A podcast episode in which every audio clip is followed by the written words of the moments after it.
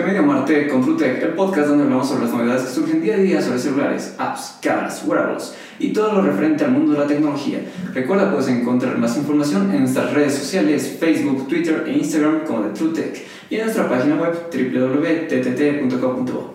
Empezamos el tercer episodio de esta primera temporada agradeciéndote a ti que estás del otro lado, donde tendremos una charla amena, más a gusto con el tema que trataremos hoy, la tecnología en la educación boliviana. Y tengo una invitada bastante especial conmemorando el Día de la Mujer Boliviana, que es el 11 de octubre, no se olviden. Todo el mes de octubre tendremos entrevistas en formato video y podcast eh, con mujeres que destacan en el mundo de la tecnología, a lo que le he denominado Women in Tech 2019. Quiero dar la bienvenida a nuestra primera invitada. Un fuerte aplauso para la ingeniera Daniela García Moreno. Ella es ingeniera de sistemas, fundadora y CEO de Elemental, ganadora del premio Innovadores Menores del 35 de Bolivia del MIT Technology Review. Y también fue invitada al Obama Foundation Summit en 2017. Fuiste speaker en el TEDx El Molino. Y bueno, un fuerte aplauso. Y bienvenida Dani, ¿cómo estás? Muy buenos días, sí, buenos días. Hola Álvaro, ¿cómo estás? Gracias por invitarme. Aquí feliz. Qué bien, qué bien, Dani. Muchas gracias por acceder acá a unirte a esta, como lo diría, una microsección dentro del podcast, pero va a estar durante todo el mes y va a estar en el canal de YouTube, en Spotify y en todas nuestras redes. Bueno, Dani, eh, quería preguntarte, ¿cómo inicia tu pasión por la tecnología? Wow, a ver, nace cuando, bueno, decidí eh, entrar a la carrera eh, de ingeniería de sistemas. La verdad no, tenía, no la tenía súper clara, no sabía que quería esa carrera. la, escogí creo que porque no había otra opción. Y de ahí, eh, casi terminando la carrera, cuando empiezo a conocer la programación web, me enamoro de la programación web, me encantó. Entonces, saliendo de la universidad, empecé directamente a, a a trabajar en eso. Empecé a desarrollar páginas, a hacer maquetación, a, a, sumergirme en un área que no existía todavía mucho, que se llamaba el front-end development o el desarrollo del lado cliente. Entonces empecé en eso, luego me entré al área de diseño de experiencias de usuario y, y, fue un amor a primera vista. Así que a partir de ahí no me he separado, además por mi carrera, que soy ingeniero de sistemas, eh, desde que egresé empecé a trabajar en empresas de desarrollo de software, desde control de calidad, pero mi pasión creo que la encontré cuando conocí el front-end development y el diseño de experiencias de usuario, que luego ya me llevaron a ser eh, product manager, a manejar un equipo, de desarrollo, pero eh, y así fue creciendo más y más la pasión. Buenísimo, Dani. Bueno, en una charla que te hicieron, vi que hablabas de los nativos digitales. ¿Puedes hablar a, los, a las personas que nos están viendo quiénes son y qué son los nativos digitales, por favor? Bueno, los nativos digitales son los que han nacido cuando la tecnología ya existe, ¿ya? Y esos son ahorita la generación Z y la generación alfa. Eh, la generación Z es aproximadamente a partir de los 7 años en adelante, hasta los 21 más o menos. Y la alfa es menor de los 7, son los con bebitos. Entonces, los Z te cuento que ya están entrando al mercado laboral. Entonces ya vamos a verlos, vamos a empezar a escuchar más de ellos y son diferentes a los millennials. Los millennials actualmente son considerados como la, la, generación más tecnológica, ¿no es cierto? Y como eh, muchachos que, que, no les gusta pasar mucho tiempo en un escritorio, que, que, les gusta sentir el sentido de pertenencia con una empresa, que son muy digitales, ¿no es cierto? La generación Z es peor, ¿ya? Son, eh, pueden manejar hasta cinco dispositivos. Eh, son personas que no comparten, sino generan contenido. los youtubers típico ejemplo. Eh, entonces, eh, es, una, es una generación además más altruista, es una generación más independiente, quieren ser emprendedores, quieren cambiar el mundo. Entonces, ya, ya los estamos empezando a ver, ya están empezando a entrar, a entrar al mercado laboral y ya vamos a empezar a escuchar más de ellos. Perfecto, perfecto. Hablando de la generación Z, ¿cómo percibes el futuro de la generación Z en el campo laboral, en el ámbito de la tecnología? Eh, ellos ya son nativos tecnológicos, quiero decir que eh, de forma natural utilizan eh, la, la, tecnología, no necesitan aprenderla, ellos ya, ya la tienen de forma nativa. Así que en el mercado laboral ellos están orientados a combinar sus conocimientos tecnológicos con, con cualquier área que decidan estudiar. Pero lamentablemente los nativos digitales son solamente usuarios ahorita. No saben cómo crear esa tecnología o cómo funciona esa tecnología. Entonces ahí, es ahí donde, por ejemplo, con Elemental nosotros tratamos de cambiar eso de enseñarles no solamente a que sepan usar bien las herramientas tecnológicas, sino también a que sepan cómo funcionan y además que se animen a crearlas. Claro que sí, es bastante importante ese tema, ¿no? Ah, ahorita vamos a desarrollar un poco más de Elemental, pero quiero preguntarte, ¿crees que el modelo de educación boliviano ha mejorado en los últimos 10 años? Me refiero en el ámbito de que se ha conjugado la tecnología junto con la educación tradicional para de que mm, vayan de la misma mano y ayuden al nivel educativo de los niños. Lo digo, por ejemplo, eh, esto como anécdota, por ejemplo, yo fui hace unos dos, tres meses a una feria donde había estudiantes de 14, 15 años eh, programando, creando aplicaciones, creando incluso una silla para gente con discapacidad que solamente utilizando la cara podía mover la silla. Eso a mis 14 años no pasaba. A mis 14 años yo estaba pensando en jugar a la pelota, estaba pensando en salir, qué sé yo, con mis amigos. Claro. ¿Qué, ¿Qué, feria era? Era una feria de la, si no me equivoco, de las fuerzas, de la Fuerza Aérea. Ah, ya. Y recuerdo, nos, nos hicieron una invitación. eh, a ver, te comento. En realidad, eh, yo diría que mucho no ha cambiado. O sea, sí, esa feria es una feria que ha invitado a varios colegios, institutos a que presenten, digamos. Y hay chicos que nativamente, o sea, les gusta y es algo que les gusta, ya hacen proyectos y esos son los proyectos que has visto. Uh -huh. Pero lamentablemente eso no se extiende a, a toda la educación boliviana. Claro. Entonces, tu pregunta es cómo se ha combinado la tecnología con la educación y yo diría que no mucho, casi nada, porque todavía no estamos viendo uso de herramientas tecnológicas en el aula deberíamos ver ya más pantallas, eh, televisores, para que el profesor pueda mostrar, por ejemplo, presentaciones, ¿no? Videos, pero seguimos con la pizarra, seguimos con... Eh, muchos colegios ni siquiera tienen internet, el teléfono está prohibido en el aula, porque obviamente los estudiantes no hacen uso de estas, estas tecnologías para la educación, sino para otras cosas. Y, y, además que el concepto del profesor tiene es que el celular es entretenimiento. Sí. Cuando en realidad sí, sí podrían instalar aplicaciones, por ejemplo, como Kahoot, que es una muy interesante, Uh -huh. para, para que yo, los chicos interactúen y, y, ante una pregunta que lanza el profesor ellos respondan desde Claro. su celular. Es claro, más rápido gana. Habría más Ajá. interacción. Ujú. Eh, o por ejemplo Love for You, que es de una chilena que se, que se llama Comal Datlani, que enseña, eh, que convierte tu celular en un laboratorio de física o química andante. Wow. Entonces, eh, realmente no, eso no está pasando y no va a pasar probablemente muy...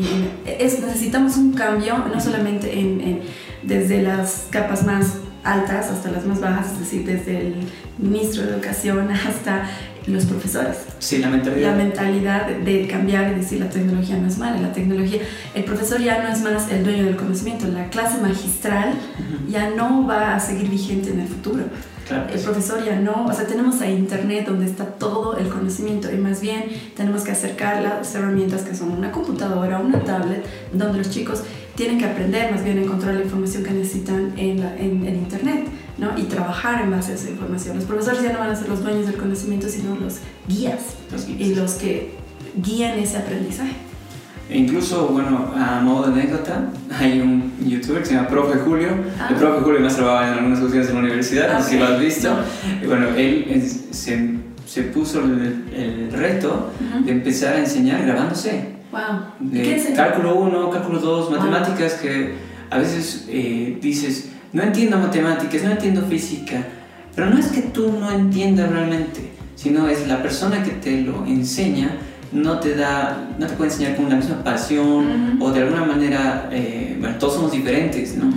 Entonces de una manera lúdica para que tú puedas aprender. Claro. Eh, entonces este profesor lo hizo de una manera tan sencilla, tan fáciles, con colores, e incluso respondía preguntas en los comentarios de problemas que estudiantes le enviaban. Ah. Claro que no les daba la respuesta, ¿no? Pero los guiaba en el procedimiento. Entonces yo creo que por ahí debe ir la educación.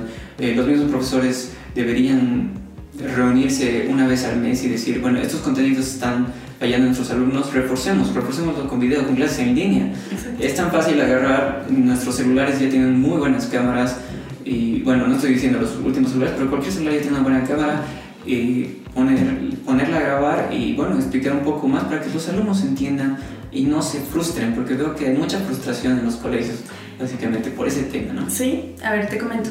Y, justo ayer leí un artículo de eso. Eh, decía, ¿por qué no tiene mucho sentido Ujú. tener a un profesor al frente de 40 estudiantes diciendo algo sin que ellos interactúen, cuando eso podríamos tenerlo en un video? Claro. ¿Me entiendes? Ujú. Y, y de hecho eh, sería mucho mejor en un video porque el que está en la, fila, en la última fila de esa aula ya no escucha ni puede atender bien al profesor. En Ujú. cambio, cuando los tienes en un video, eh, viendo este- esta misma charla, él puede captar mucho más claramente lo que, está, lo que el profesor está explicando. Y además evitas la, la distracción. Ujú. Te comento que en Elemental estamos haciendo una prueba piloto Ujú. justamente con nuestra plataforma. Ya tenemos una plataforma. Y hemos comprobado que cuando los chicos están viendo la misma clase en el video, en la plataforma, tenemos menos distracción, lo hacen en menos tiempo y entienden mejor que cuando lo hacen, hacen la misma clase pero presencial. Bastante, bastante interesante. Bueno, eh, antes de seguir con la entrevista, queremos agradecer a Comarca Cowork por prestarnos sus instalaciones y apoyar la iniciativa de Women in Tech. Comarca es un coworking con filosofía de trabajo que permite a los profesionales independientes, emprendedores o de áreas de empresas disponer de espacio de trabajo para poder desarrollar proyectos en un formato colaborativo de crecimiento integral. Sus redes sociales irán apareciendo, también se los dejaré en la descripción. Bueno, Dani, ¿cómo nació el proyecto de Elemental? ¿Cómo dices, necesito apoyar a la educación con la tecnología? A ver, te lo cuento así breve para que no se me largo. No te porque es una historia larga. eh, como yo soy ingeniero de sistemas, estaba trabajando en una empresa que se llama eh, eh, Logix, ¿ya?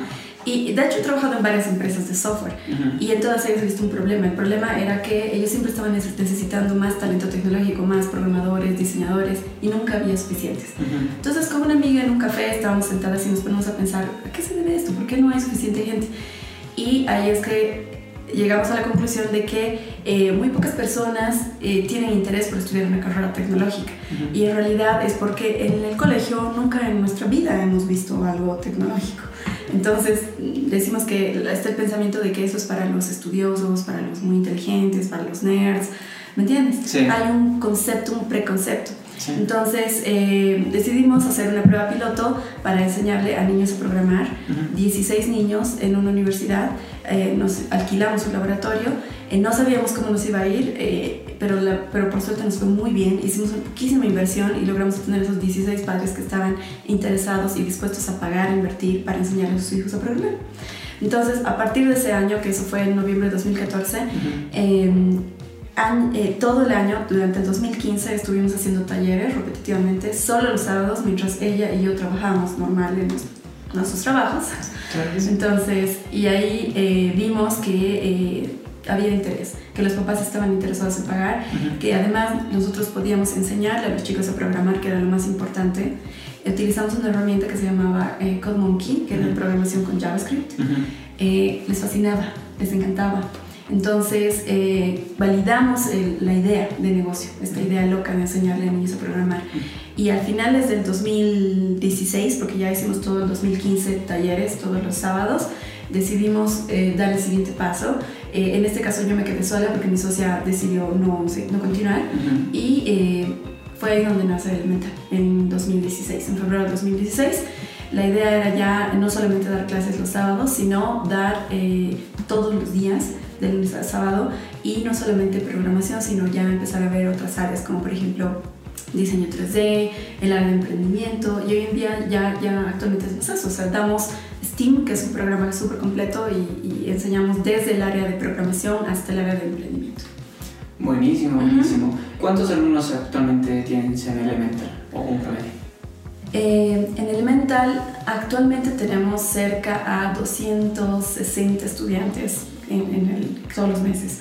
Eh, pero han pasado por el programa ya más de 1500. ¡Wow! Bastante, bastante bien. Sí. ¿Cuál fue uno de los desafíos más grandes con tus estudiantes? Eh, no lo digo a la hora de enseñarles, sino te digo a la hora de que ellos encuentren la motivación y sus padres los apoyen, porque muchas veces los padres pueden llegar a pensar de que están descuidando el colegio por dedicarse que si a aprender programación, aprender desarrollo de una aplicación, de un juego. Las clases elementales están hechas como para que no perjudiquemos el, el colegio. Uh -huh. Son, es una sola clase por semana, uh -huh. de dos horas. Uh -huh. eh, hacemos que eso sea fácil para el padre, para que pueda llevar el, al hijo y recogerlo. Nuestros horarios son bastante cómodos y además, si es que el estudiante tiene, por ejemplo, clases extracurriculares como de natación o tiene, digamos, eh, fútbol o alguna otra cosa, no se cruza. Es solamente una vez a la semana. Claro. Entonces, hay un equilibrio. No, no creemos en la política de dar tareas, uh -huh. las tareas las hacemos en la misma clase, los proyectos en la misma clase, pero sí eh, a veces cuando los chicos quieren mejorar sus proyectos o cuando están muy apasionados, continúan en sus casas.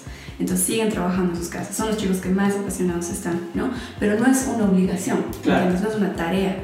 Y, y, y, tampoco tenemos exámenes, te cuento. No creemos en los exámenes. No hay exámenes en elemental. Sí, no hay exámenes. La, nuestra metodología de aprendizaje es aprendizaje basado en proyectos. ¿Qué significa eso? Que nosotros evaluamos tu aprendizaje en un proyecto. tú, tienes, tú escoges una temática, te lanzamos una serie de temáticas, escoges la temática y tienes que desarrollar un proyecto con lo que te hemos enseñado. En el módulo de videojuegos es un videojuego. En el módulo de diseño 3D es un diseño que tienes que imprimirle en la máquina de impresión 3D. En el módulo de robótica es un robot. En el módulo de ciencia es un proyecto de ciencia. Y en el módulo de emprendimiento es un emprendimiento. Perfecto. ¿Cuál es tu visión de Elemental en un futuro de tu aquí a 5 años, por ejemplo?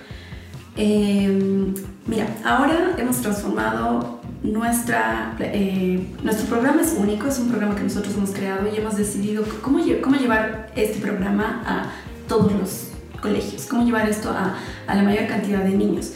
Entonces hemos decidido que eso era a través de una plataforma digital.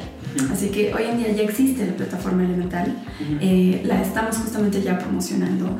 Eh, es diferente a la, a, la, a la, versión presencial porque en la plataforma eh, es, utilizamos la metodología Blended. ¿Qué es la metodología Blended? Es vas a ver los cursos online, como te digo, con los audífonos, eh, pero no tienes, no tienes la clase magistral, sino ve, cada uno ve con sus audífonos las clases, pero el profesor está dando vueltas, esperando que si alguien tiene una pregunta, levanta su mano, lo ayuda. Por lo tanto, cada estudiante tiene su propio ritmo. Este está en la clase número 5, él está en la 7, porque es más rápido. Pero él, si tiene dudas en la 5, se queda en la 5 y el profesor lo ayuda hasta que pueda entender la clase 5 y pasar a la 6. Lo bueno de esta metodología es que el profesor le puede dar ayuda a quien realmente lo necesite y quien no lo necesita puede seguir corriendo, ¿me entiendes?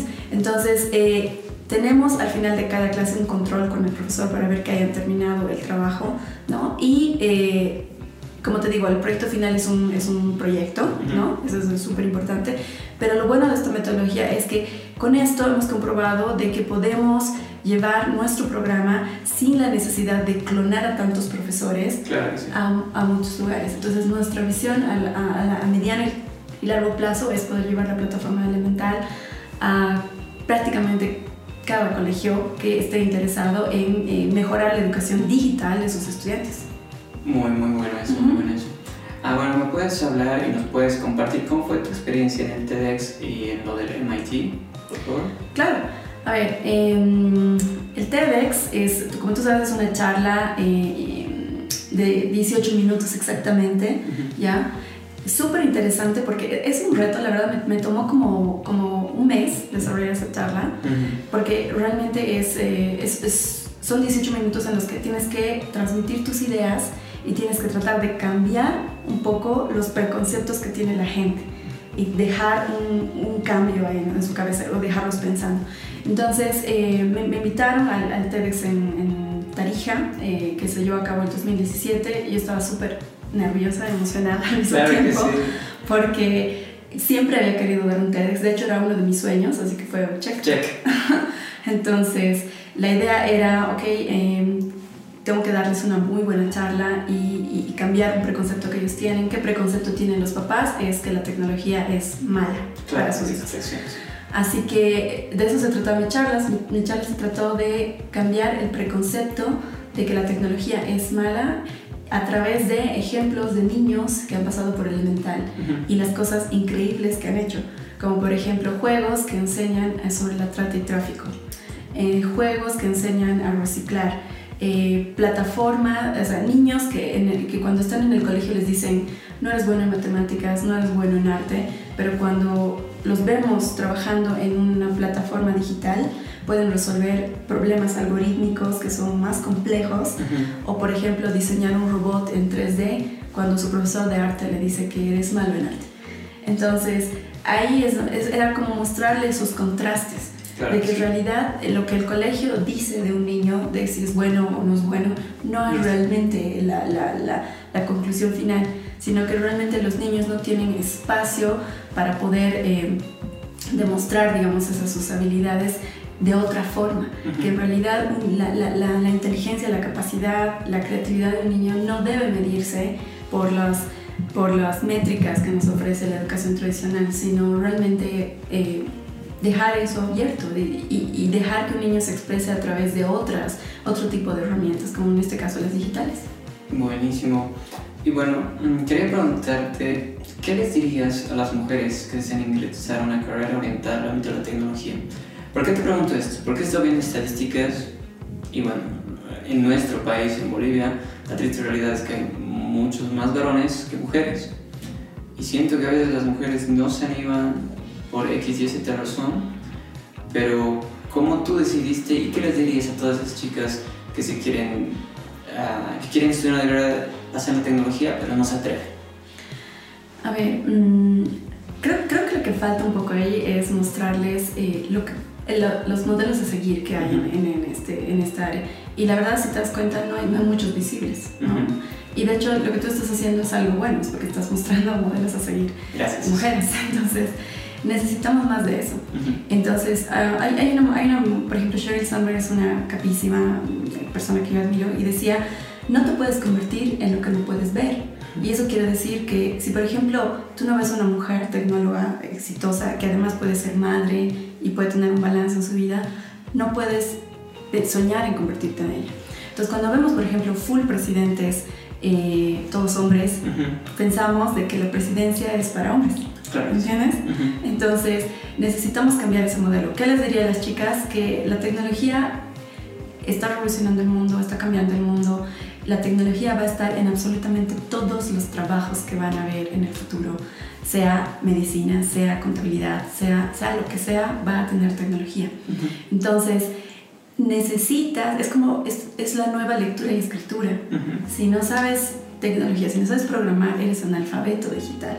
Entonces, va a ser también el nuevo inglés.